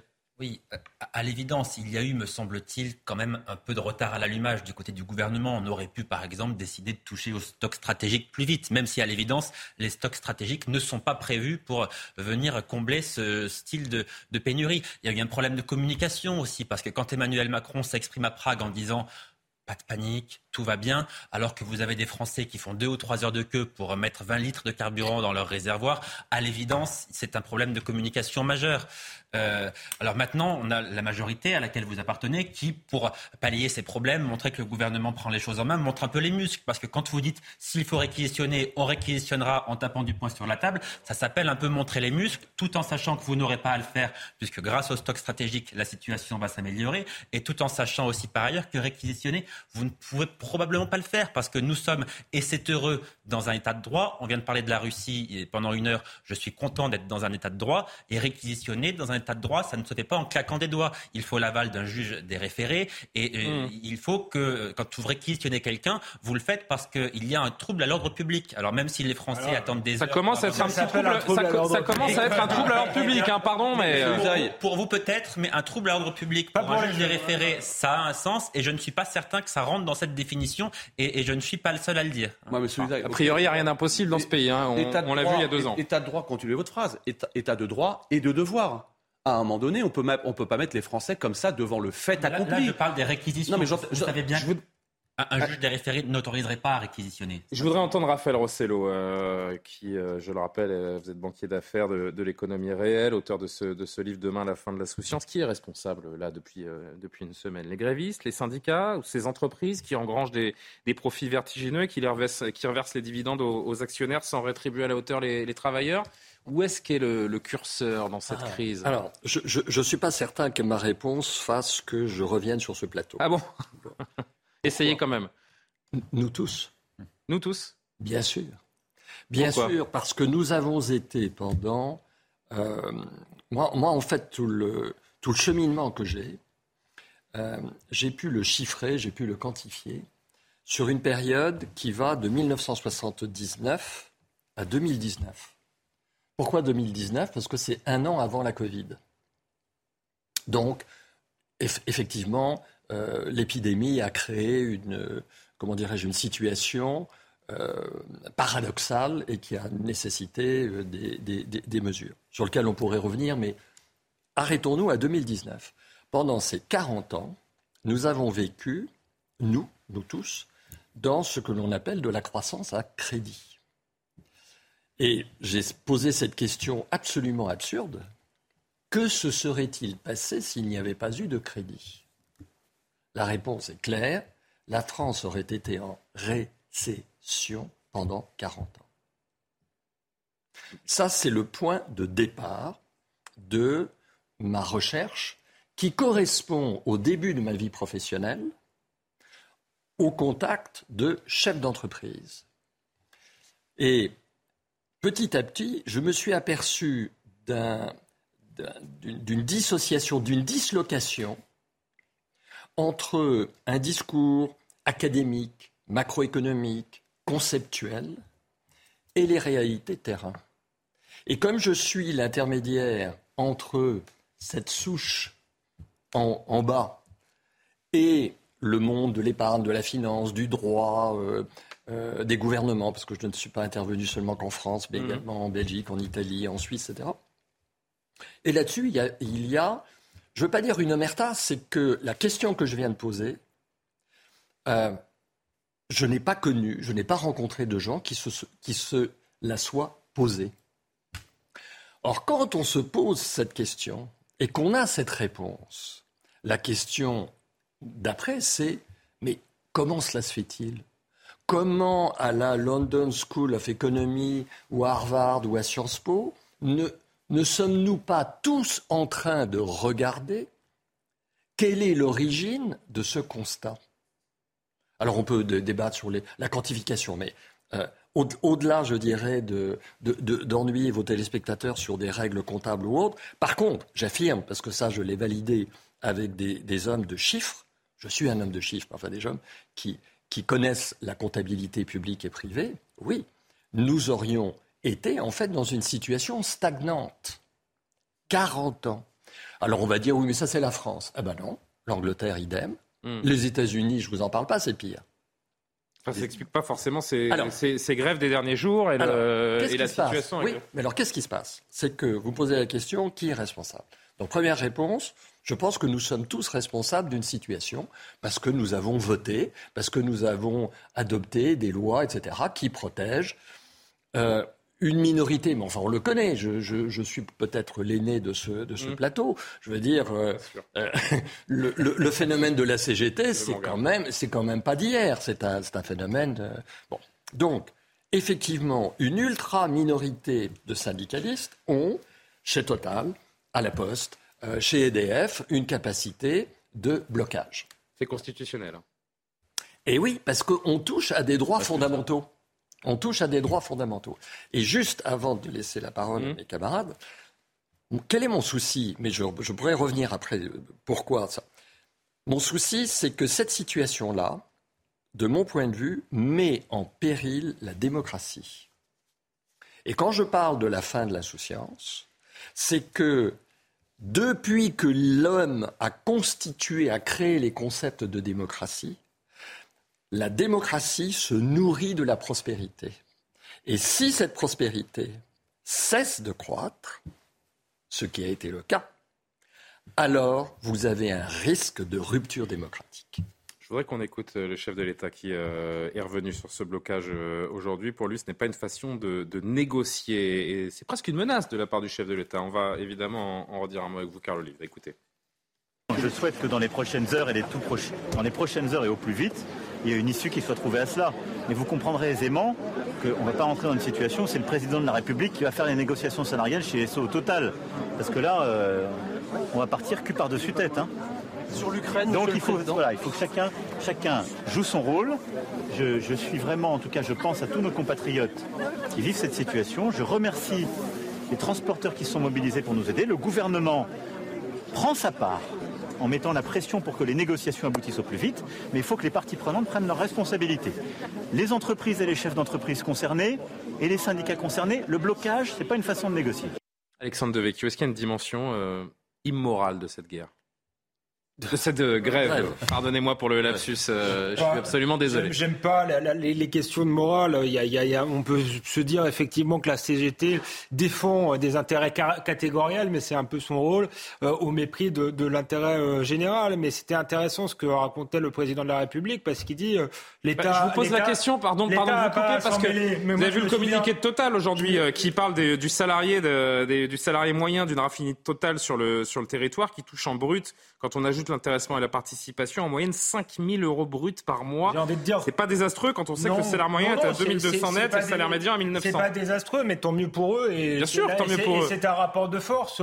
Ça a été dit, les actionnaires, euh, euh, voilà, ont été aussi euh, rétribués. Moi, je quand, le président mais si les actionnaires se mettent en grève, ça bloque personne. Hein. Euh, oui, non, mais, mais, mais c'est pour tout est dans le rapport de force et ça dit aussi des choses sur la culture politique de ce pays. Il n'y a pas de culture syndicale, il n'y a pas de culture euh, euh, réformiste. Et pour obtenir quelque chose, il faut bloquer. on l'a vu du reste avec les gilets jaunes. Mais c'est intéressant ce que disait le président de la République. Il dit on n'a pas à, à s'en mêler. Enfin, moi, il me semblait avoir vu Bruno Le Maire il y a quelques mois ou quelques semaines se vanter au moment où Total a fait sa, sa ristourne à la pompe pour se faire de la publicité. C'était quasiment Bruno Le Maire qui avait forcé Total euh, à faire cette ristourne-là. Donc là, il peut peut-être prendre son téléphone et essayer de négocier. Ou s'il pense que cette grève est vraiment injuste et contraire à l'intérêt général, ils peuvent prendre leurs responsabilités, effectivement, euh, et réquisitionner. Donc là, on a un État qui apparaît totalement impuissant et ça s'inscrit effectivement dans une politique euh, de long terme. Ce que ça nous montre là, c'est que la voiture, euh, on n'est pas prêt de, de, de, s'en passer. En réalité, on en a absolument besoin. Il y avait un témoignage dans le, dans le Figaro d'un infirmier qui expliquait que pour faire sa tournée, il avait besoin de sa voiture et qu'il pouvait plus aller voir euh, les gens. Donc toute cette politique euh, de fantasme où le pétrole était une catastrophe, il fallait s'en passer, ne pas avoir investi justement dans ce, dans, dans, dans ce domaine-là, peut-être aussi qu'on en paye les conséquences. Donc il y a quand même un déficit de vision politique et là, il y a un déficit, euh, malgré tout, d'action politique, parce qu'il y a effectivement deux solutions où l'État essaye de négocier avec Total en disant bah euh, voilà, euh, il y aura des contreparties où euh, on vous mettra la pression sur telle et telle chose si, si vous ne le faites pas, soit il décide qu'effectivement cette grève est immorale et effectivement il, il réquisitionne.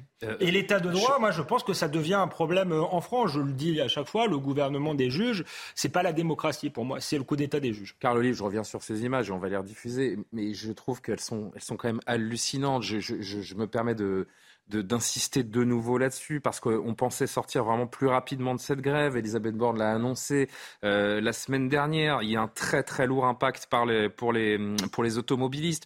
On voit ces images, c'est quasiment du, du, rationnement. On apprend aujourd'hui que le jerrycan est interdit. On n'a pas le droit de remplir un jerrycan d'essence tant la situation est, est tendue. Est-ce qu'on sait d'ailleurs ce qui, est, ce qui est ressorti de la réunion à Matignon ce Elle soir? a toujours lieu.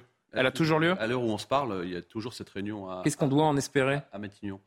Bah, ce qu'on en espère, c'est ce que j'ai tout à l'heure. À un moment donné, il faut qu'on soit. C'est peut-être un coup de poing, un coup de poing sur la table. En tout cas, moi, c'est ce que je souhaite. Et je souhaite que ça soit évidemment réglé au plus vite. Mais encore une fois, c'est formidable. Là, on parle. M. Vicqueux nous, nous parle de euh, centralisation de l'État. C'est exactement le contraire de ce qu'on entend euh, au quotidien, de ce que les uns et les autres souhaitent. Avoir un peu plus euh, d'autonomie, de responsabilité. ça, c'est la novlangue politique. Je ne suis pas sûr que les gens souhaitent ça. Ils souhaitent un État qui agit et qui juste, est efficace. Moi, je juste peut-être hein. pour terminer. Moi, je pense qu'à un moment donné, on ne peut pas tout attendre de l'État. Ah, il faut peut-être montrer les choses et dire les choses. Les mots ont un sens. La CGT a décidé de bloquer ce pays. C'est pas comme si encore aujourd'hui 7 Français sur 10 utilisent leur véhicule pour emmerder les Français. Et ça tombe pas à n'importe quel moment. Non, mais quand vous avez un président de la République qui dit que c'est la fin de l'abondance, qui dit qu'il n'y a pas de panique, il faut pas s'étonner si ça nourrit des peurs non, mais, également, Carl Olive. Attendez, Julien Pasquet, franchement, faut arrêter d'être dans la caricature systématique. Moi, je, je, dis simplement, prenons chacun nos responsabilités. Et encore une fois, Total, mettons, mettons les dirigeants de Total autour de la table, c'est ce que aujourd'hui l'État souhaite, et tant mieux avec les syndicats. Enfin, de grâce, euh, écoutons euh, la CFDT. Je pas si vous avez un son, mais la CFDT dit à ses collègues de la CGT, ça fait un mois qu'on sait que les négociations individuelles auront lieu au mois de novembre. Et là, Total dit, on va les avancer à une condition, c'est qu'on débloque le pays. À un moment donné, il faut qu'on soit un tout petit peu cohérent. Et arrêtons de pourrir la situation d'une immense majorité de Français qui n'en peuvent plus au quotidien parce que cette société est fracturée et le quotidien est très compliqué. Il y a bon. On va, on, vous me laissez faire la petite pub, euh, Jean-Sébastien Vous la gardez euh, en bouche, celle-là, et puis vous me la ressortez dès qu'on euh, dès qu'on revient. À tout de suite. La dernière pause de Soir Info et on se retrouve. 23h30 précis sur l'antenne de CNews. Soir Info revient juste après le rappel de l'actualité. Mathieu Devez. L'Ukraine n'est pas intimidée par les frappes russes, ce sont les mots prononcés ce soir par le président ukrainien Volodymyr Zelensky. Aujourd'hui, plusieurs villes du pays, dont la capitale Kiev, ont été ciblées. Ces bombardements ont touché d'importantes infrastructures énergétiques et fait au moins 11 morts. L'ONU réclame le déploiement d'une force armée internationale en Haïti. Ce pays pauvre des Caraïbes est paralysé par une crise sécuritaire sous l'emprise de bandes criminelles et sous la menace du choléra. Et face à cette situation, le gouvernement haïtien sollicite le déploiement immédiat d'une force armée pour notamment, je cite, faciliter la distribution du carburant. En football, Antoine Griezmann définitivement transféré à l'Atlético de Madrid. Le club a trouvé un accord avec le FC Barcelone pour lever l'option d'achat qui accompagnait son prêt dans la capitale espagnole. Antoine Griezmann a signé avec les Colchoneros jusqu'en 2026. Toujours avec Yohann Usaï, Jean-Sébastien Ferjou, Karim Abric, Alexandre Devecchio, Raphaël Rossello, Carl Olive. On continue de discuter de cette crise du carburant qui continue donc de mettre en difficulté des centaines de milliers d'automobilistes.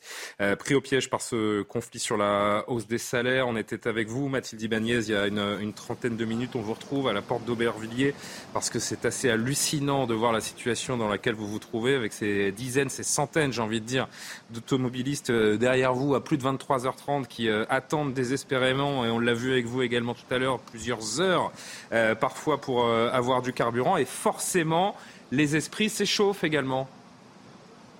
Bonsoir Julien, en effet, ici on, clairement on peut dire que la situation est chaotique. Il faut savoir que la station euh, d'Aubervilliers, enfin, porte d'Aubervilliers, a été réapprovisionnée. En tout 72 000 litres de carburant ont été mis à disposition et pourtant vous avez déjà des pompes à essence qui sont complètement à sec.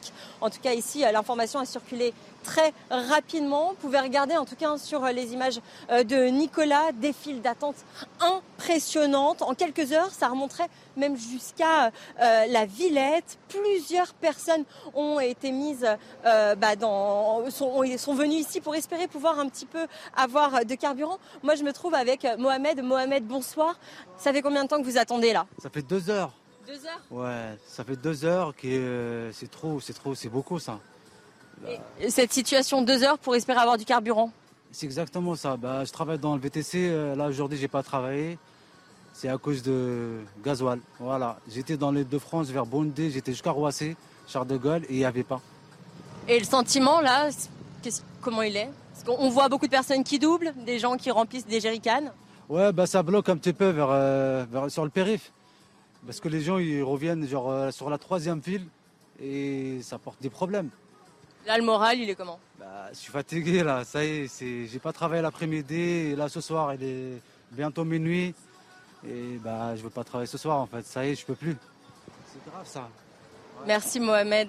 Alors ici, bah, vous l'avez entendu, hein, les gens commencent réellement à être euh, à bout. Il faut savoir que euh, bah, beaucoup euh, d'automobilistes manifestent de plus en plus d'agressivité. On a vu une bagarre éclater devant nous. Une personne est venue hein, s'interposer pour éviter que ça parte trop loin, puisque bah, énormément de personnes remplissent leur coffre de jerrycan, remplissent même des bidons, de, des bouteilles d'eau d'un litre d'essence pour espérer en tout cas en avoir pour plus longtemps. Et face à cette crise, eh bien, les pompistes, en tout cas, eux, en profitent puisque euh, ils augmentent les prix. Le record, en tout cas, à Paris, est de 2,89 euros le litre de gasoil.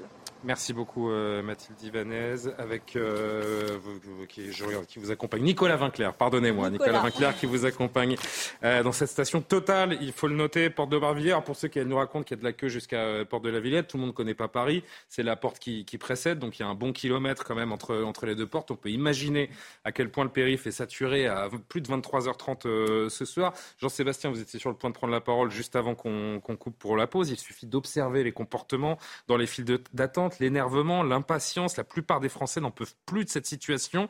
Le gouvernement se veut rassurant. C'est là qu'on doit commencer à s'inquiéter?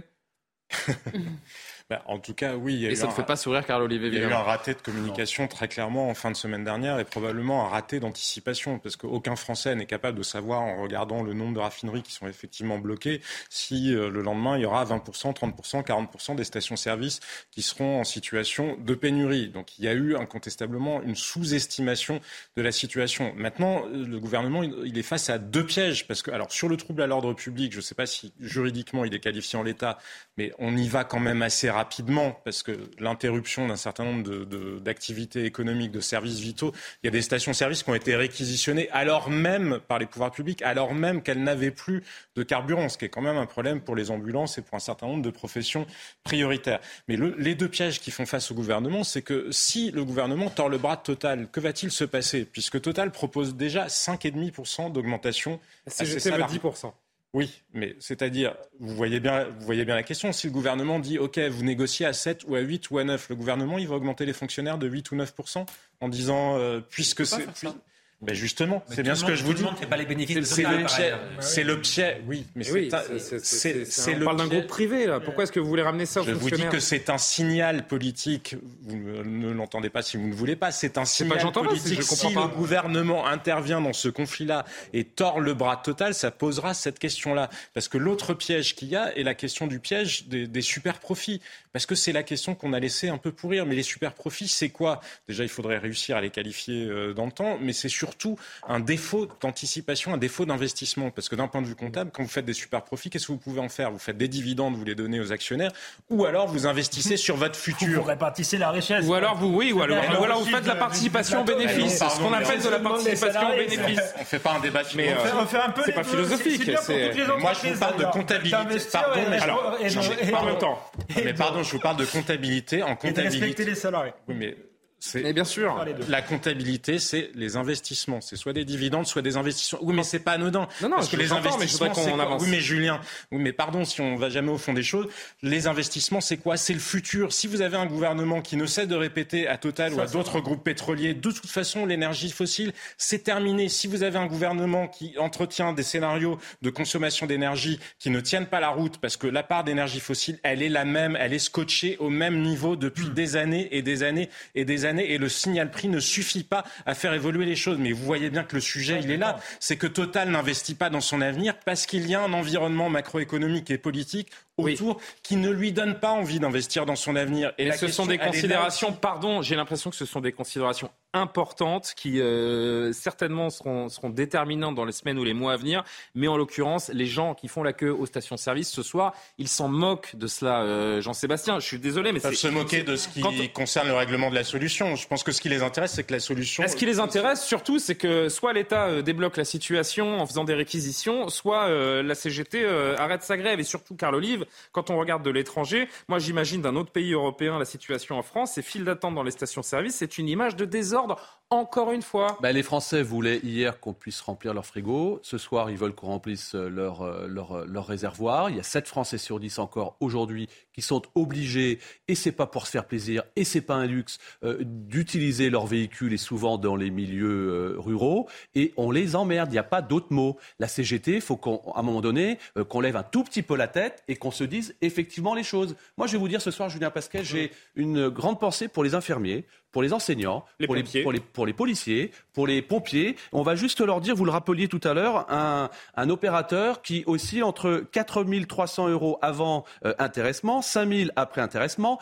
deux semaines de vacances supplémentaires, un CE de, de folie. Et vraiment, les Français, on dit souvent qu'ils se plaignent la bouche pleine, mais que la CGT euh, lève un tout petit peu la tête. Parce que derrière, et vous l'avez dit, on voit bien, c'est la fête de l'État ce soir. Il y a un coupable, c'est l'État. Avant de rentrer sur le plateau, c'était la fête de l'État. Maintenant, ce n'est pas la fête de l'État. C'est aussi les emmerdes que, nous que, provoque aussi LFI à l'Assemblée. La première parole aujourd'hui d'LFI à l'Assemblée, on soutient les CGTistes. Bah oui, on soutient le blocage dans ce pays. Non, on ne soutient pas le blocage dans ce pays. Vous, vous, le dites, vous, dites, sans aucune, euh, sans, aucune autre, euh, sous, cette forme, pardon, cette grève, elle est indigne bien sûr, non, seulement elle est indigne, et c'est irresponsable dans la situation actuelle de notre pays. Et tous ces Français qui, tous les jours, au quotidien, veulent aller simplement euh, travailler, veulent ensuite faire en sorte que ça se passe mieux dans cette société et vont aller chercher euh, du travail pour euh, leur pouvoir d'achat, on souhaite simplement qu'il y ait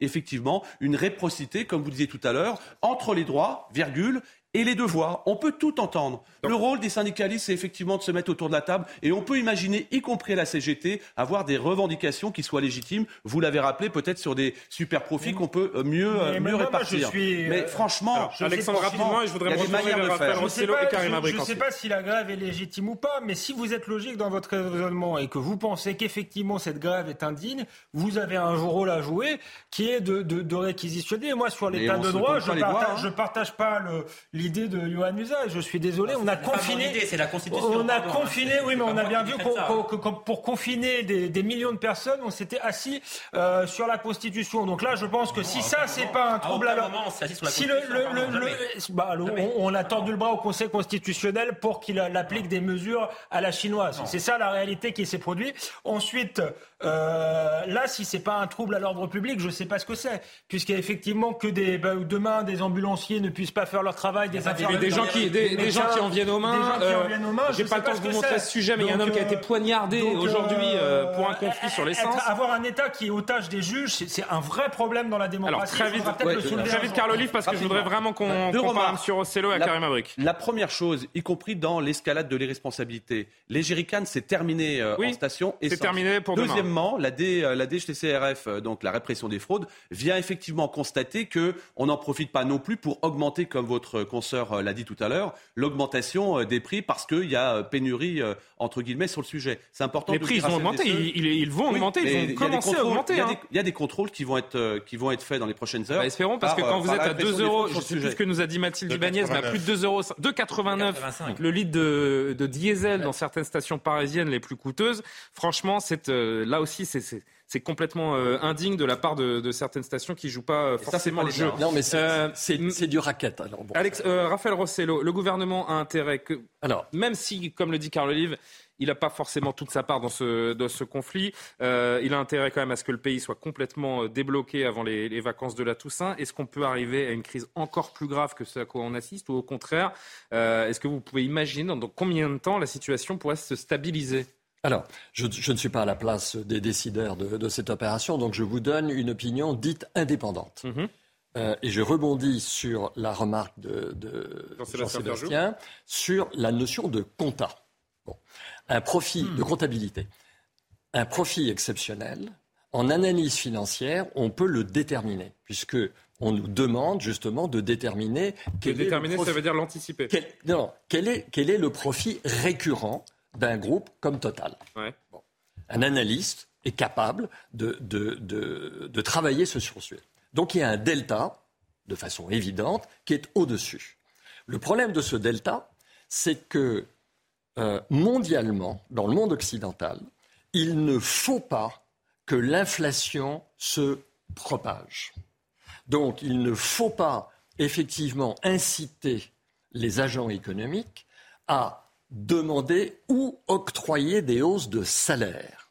Parce que non mais attendez, parce que ça paraît fou, mais... non je sais, je sais que c'est fou, mais donc comment on règle une situation exceptionnelle en évitant justement d'alourdir la barque pour les années maigres qui peuvent se, qui peuvent se produire dans deux ou trois ans. On est déjà quasiment en récession. Absolument. Or, dans la négociation sociale, ça se gère par des notions de primes, par des notions justement de, de rémunération ad hoc par rapport à une situation d'exception. D'accord? Donc, euh, si, si, je devais. ça doit se régler à coup de prime, cette histoire, selon vous? Mais bien entendu. mais bien entendu. Ça se fait déjà. Hein. Oui.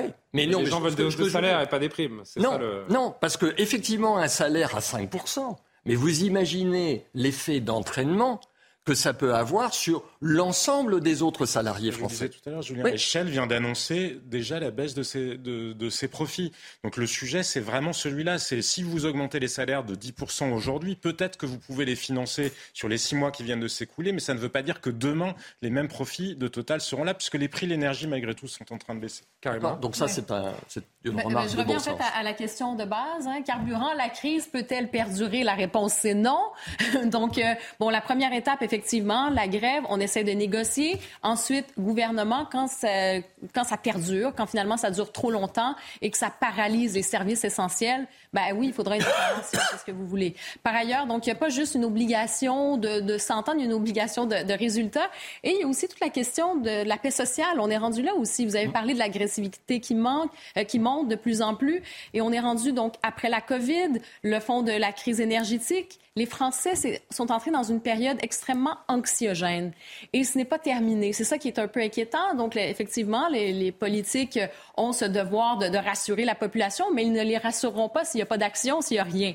Et j'écoutais aujourd'hui, c'était le, chef de la diplomatie européenne, hein, Joseph Borrell, qui a dit, écoutez, il y a un risque de récession mondiale. Il a parlé euh, de la course euh, des, hmm. des, taux d'intérêt, mais il a aussi dit, écoutez, il y a la Chine, la Russie qui contribue à notre, euh, au, développement, qui contribue à notre développement économique. Et maintenant, il y a toute une restructuration qui va venir. Il y a la question du gaz russe éventuellement. Donc, il y a à court terme, mais il y a effectivement à plus, à, plus long terme, j'allais dire, il va y avoir des répercussions et ça, c'est un prélude. Hein? C'est la suite des choses. Il va en avoir combien de crises comme celle-là? Euh, et il y a une vraie crise de confiance qui est en oui, mais je ne vois pas en quoi l'augmentation des salariés de Total va créer de la, de la, récession, ni même mettre sur la paille l'entreprise euh, à, à, long terme. Non, non, je parle d'un euh, contexte Global, je pense que c'est une entreprise qui va continuer de croître et qu'elle peut supporter sans doute ces augmentations-là. Et ensuite, ben, dans le contexte de récession, et eh ben les, les salariés Total vont consommer que les énergies fossiles, c'est terminé.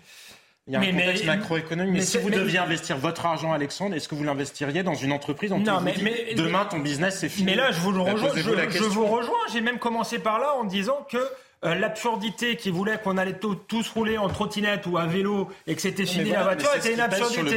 Et c'est là où et c'est là où l'État doit être cohérent et on doit avoir des gouvernants. Ils doivent dire non, euh, on va avoir besoin de la voiture, on va avoir encore besoin d'investir dans les raffineries. Je pense qu'en réalité, euh, c'est pas le passé, c'est encore l'avenir pour beaucoup beaucoup bah, de temps. Donc soyons rationnels tous. soyons tous rationnels jusqu'au bout. C'est peut-être encore l'avenir. Ça, je suis d'accord avec vous si on raisonne en termes de consommation. Sauf que la réalité, c'est que nous avons détruit notre nos propres capacités. Je voudrais dire un dernier mot avec Carl Olive. Précisément parce que les entreprises énergétiques n'ont plus confiance. Bah, moi, je voudrais juste te dire, dans ces cas-là, il faut toujours se poser euh, la même question. À qui profite le crime? À qui profite le crime ce soir sur ce type de, de, pénurie et de blocage du pays? Certainement pas à l'État.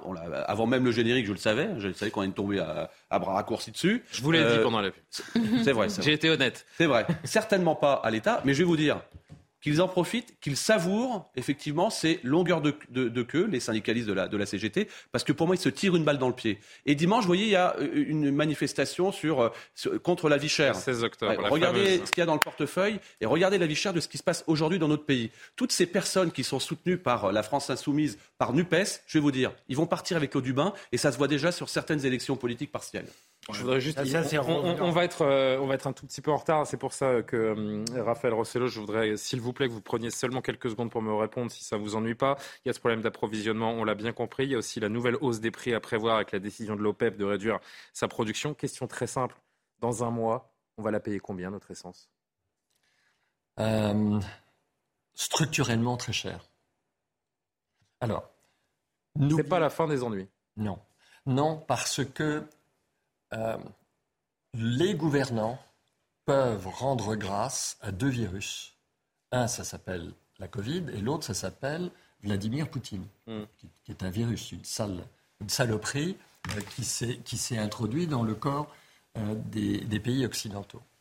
Effectivement, quand je suis né, imaginez que l'Europe soit en guerre est quelque chose de monstrueux. Mais ce que l'on oublie, c'est que le phénomène d'inflation d'aujourd'hui a été créé par une accumulation monétaire des 20 dernières années que nous allions mécaniquement payer. C'était écrit. Et là, on a l'air de dire Ah, c'est la faute à. Non, non. Ça vient aggraver, ça vient révéler, mais le phénomène d'inflation, c'est que nous avons un phénomène monétaire qu'il faut purger. Vous avez raison, hein. vous ne reviendrez pas, parce que si c'est pour nous dire des choses pareilles.